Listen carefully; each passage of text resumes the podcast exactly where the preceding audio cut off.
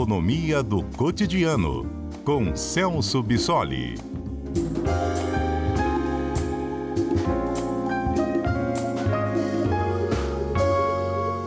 Professor Celso, boa tarde. Boa tarde, Mário. Boa tarde a todos. Professor, o que, que fica assim para o mercado ou para os órgãos controladores, fiscalizadores, de pedagógico ou de didático desse caso da Americanas aí em recuperação judicial? Bom, talvez essa seja uma das principais consequências desse escândalo né, que está envolvendo Americanas e que não é tão novo na história, né, já pegou outras grandes empresas. Uh, isso chama bastante atenção sobre as, as inseguranças que envolvem todos esses processos de governança e de transparência das informações dessas grandes empresas que, obviamente, pelo seu tamanho, é, movimentam uma parcela significativa uh, do mercado. Né? Sempre que escândalos como esse acontecem, geram uma, uma grande dúvida, uma grande incerteza, e a gente sabe é, quais são as consequências desse tipo de incerteza uh, no mercado uh, quando essas informações não são transparentes. Né? Nesse caso específico, uh, esse modelo de negócios da, da Americana, da Americanas e o tipo de transação que ela costumava fazer é bastante comum no setor varejista. E aí surge sempre aquela dúvida, né?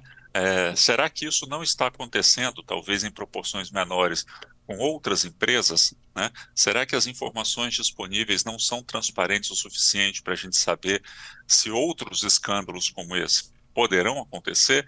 E, claro, isso coloca em xeque né, e acrescenta uma responsabilidade a mais por esses órgãos fiscalizadores, tanto empresas de auditoria que fiscalizam os balanços dessas empresas, quanto de órgãos como a CVM, né, que fiscalizam também ah, a, o balanço das empresas, até porque são empresas listadas na Bolsa de Valores. Então, é, chama bastante atenção para uma possível fragilidade né, desses sistemas de auditoria que permitiram que informações significativas como essa passassem batidas, né, fazendo com que uma dívida de até então é, calculada em 20 bilhões passasse em poucos dias para 43 bilhões. São cifras muito significativas para passarem desapercebidas.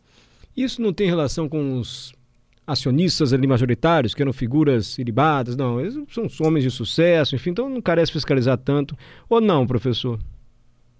Isso pode acontecer, né? a gente às vezes não tem transparência sobre uh, como essas relações eram estabelecidas, mas uh, se eventualmente era isso que estava acontecendo, o que colaborou para acontecer, uh, isso uh, indica que não é um procedimento válido. Né? As informações têm que ser transparentes, independente dos nomes e das figuras que estão por trás dessas grandes empresas e dessas grandes corporações. Né? Todo, todos têm que ter acesso a essas informações e a simples justificativa de uma inconsistência contábil ou de um erro contábil não é suficiente para diminuir o problema, amenizar a situação. É algo muito grave, até considerando as proporções dessas transações envolvidas no caso das americanas. A gente está falando de é, quase 10 mil credores dessas empresas que estão ah, sem receber as suas dívidas. Dessa dívida de 43 bilhões, ah, 875 milhões de reais são dívidas com micro e pequenas empresas aqui do Brasil, que são a ponta mais frágil de toda essa cadeia produtiva e que, se não receberem esses valores ah, logo, né, corre um grande risco de quebrar. Nós estamos falando também de mais 45 mil funcionários empregados diretos, direto e indiretamente pela, pela Americanas. Então, a gente tem uma série de consequências importantes para a nossa economia quase 300 mil cotistas de vários fundos de investimento que perderam dinheiro porque esses fundos de investimentos tinham ações da Americanas na sua, na sua composição, na sua carteira.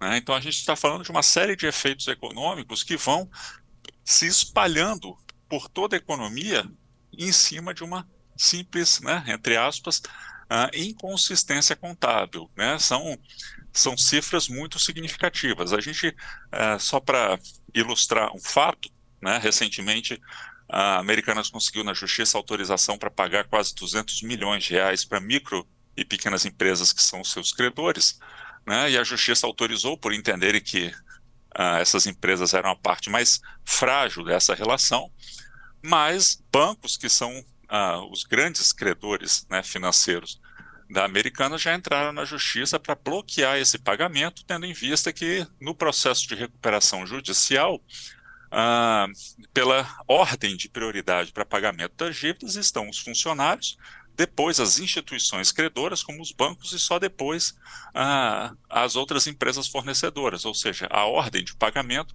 não estava sendo respeitada, embora a gente entenda o argumento de que micro e pequenas empresas têm uma situação financeira muito mais frágil e, a princípio, faria sentido esse socorro financeiro a essas empresas, o que mostra que Uh, ainda vai haver uma briga muito grande, porque nós estamos falando de grandes bancos, o BTG Pactual, Bradesco, Santander, que vão entrar nessa briga porque são os principais credores da Americanas. Perfeito. Professor, economia é uma ciência assim tão peculiar que se propõe a medir confiança. Né? A economia mede a confiança é, dos empresários, de alguns setores, enfim. Um caso como esse pode abalar a confiança de todo o sistema assim, de um país? Pode, pode, e abala. Na verdade, é, dentre todas essas consequências que nós falamos sobre o caso da Americanas, a gente consegue quantificar algumas delas, né? O impacto em termos de dívida, pagamento, mas talvez o principal deles, e que a gente tem muita dificuldade de mensurar, é justamente ah, essa, esse impacto na confiança, a incerteza que se instala no mercado por conta de um escândalo desse. A gente sabe que a incerteza dificulta muito ah, algumas decisões de investimento, por exemplo, com reflexo, inclusive, ah, no preço de algumas operações, como, por exemplo, do crédito. Né? Então, embora a gente não consiga mensurar essa incerteza, a gente consegue ver o impacto dela no preço de uma série de outros ativos ah, econômicos. E essa situação cria um bloqueio no mercado justamente por conta dessa falta de informações. Enquanto não houver uma sinalização muito clara de como esse processo vai ser corrigido, como esse processo de recuperação judicial vai acontecer, os principais agentes econômicos ah, acabam revendo as suas decisões em relação a isso. Alguns efeitos que nós já estamos observando na, na economia em função de uma característica importante desse setor, que é o setor varejista, o setor da, das lojas americanas, é um setor muito dependente do crédito, ou seja, ele depende do endividamento das pessoas para ter um crescimento sustentável. Né? As pessoas se endividam justamente para comprar os produtos desse setor varejista. Então, a disponibilidade de crédito é fundamental para os negócios dessas empresas. E a gente já está observando que nesse ano já existe um cenário de que a concessão de crédito vai ser um pouco menor do que foi no ano passado. Né? Não só por conta dessa Selic, que está num patamar bastante elevado, né? 13,75% ao ano, mas também com o aumento da inadimplência. Então, né, a, essa, esse recuo da disponibilidade de crédito vai afetar diretamente o setor varejista. E a gente não pode esquecer que desse crédito livre, que a gente chama, que é concedido para as famílias, 80% dele está concentrado em duas modalidades: o cheque especial e o cartão de crédito, que nós sabemos que são operações extremamente caras e que tendem a comprometer muito a capacidade de pagamento dessas famílias.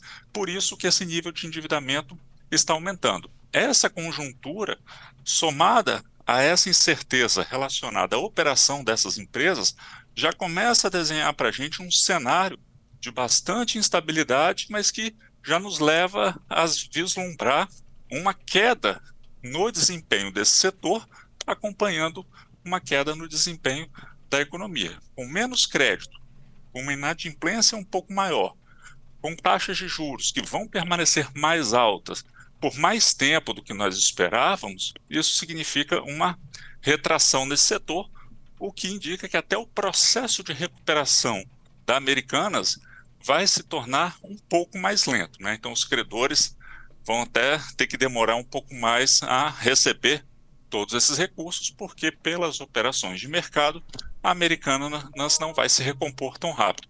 Tudo isso é efeito desse cenário econômico que é bastante agravado e contaminado por essa incerteza. Né? A transparência, a, a, a clareza dessas informações, às vezes é muito mais importante do que a, a população que na ponta, nós consumidores, às vezes temos noção e não damos tanta importância, mas para os negócios, para as transações econômicas, isso é fundamental. Obrigado, professor Celso. Até a próxima quarta. Eu que agradeço. Até a próxima.